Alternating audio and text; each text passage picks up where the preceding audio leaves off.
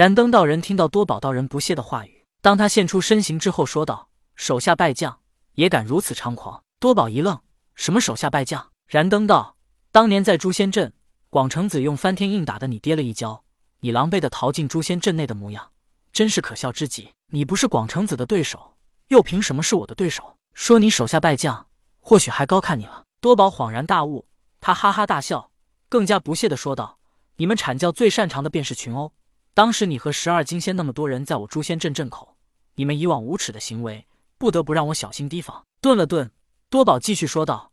那广成子只是拿翻天印把我打得跌了一跤，根本没能伤害我。再说他把我打倒，跟你燃灯有什么关系？实在想不通你哪里来的优越感。被多宝说无耻，燃灯表情也没什么变化。毕竟多宝说的是事实，他们阐教战斗往往喜欢多人一起群殴对手。修道者为了成道，无所不用其极。为了战胜对手，使出什么手段也不过分。也只有结交弟子太爱面子，才会傻呵呵的一人与多人战斗。燃灯听后笑道。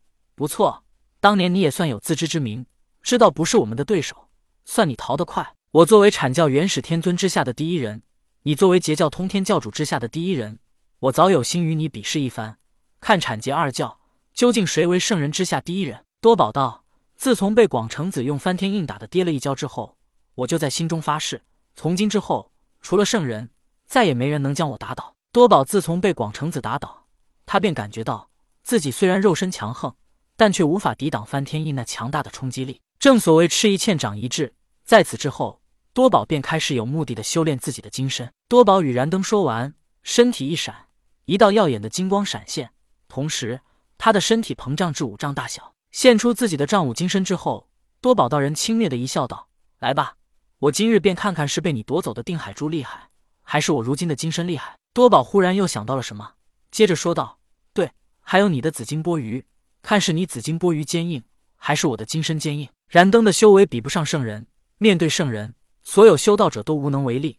燃灯也是如此。但是圣人之下，燃灯可不想再屈居人下，所以燃灯不再多说什么，直接道：“那你可接好我的定海珠了。”说罢，燃灯直接从体内祭出二十四颗定海珠。当二十四颗定海珠出现之后，在燃灯身边环绕一周，直接融合成一颗更大的定海珠。燃灯控制着定海珠。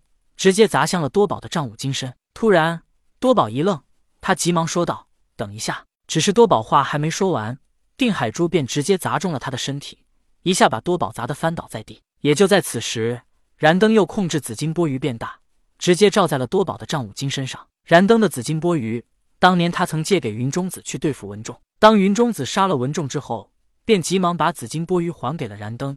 他的修为不如燃灯。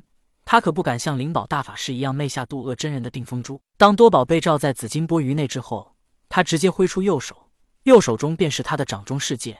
他一拳砸在紫金钵盂上，紫金钵盂抵挡不住，瞬间便出现了裂痕。燃灯感觉到不对，急忙收了紫金钵盂。此时的多宝很愤怒，他实在想不到，他修炼了这么久的丈五金身居然无法抵挡定海珠。虽然愤怒，但多宝同时也冷静了下来。刚才其实他对燃灯说：“等一下。”便是发现了定海珠的与众不同之处，因为他在定海珠之上感受到了同他掌中世界一般的世界之力。世界之力有多强，多宝自己都有，他深有体会。丈五金身败在定海珠的世界之力下，多宝觉得自己也并不冤枉。燃灯收了紫金钵盂，多宝疑惑的问道：“你怎么也会有世界之力？”燃灯一愣，他疑惑的问道：“难道你也有世界之力？”多宝并没有直接回答，而是再次问道：“以前你并没有世界之力。”为何如今你却有了？燃灯傲然道：“难道就只准你有世界之力，我就不能有吗？”顿了顿，燃灯又说道：“你的世界之力是如何得来的？”多宝没有隐瞒，将自己过万寿山时被镇元子收进袖里乾坤内的情形说了一下。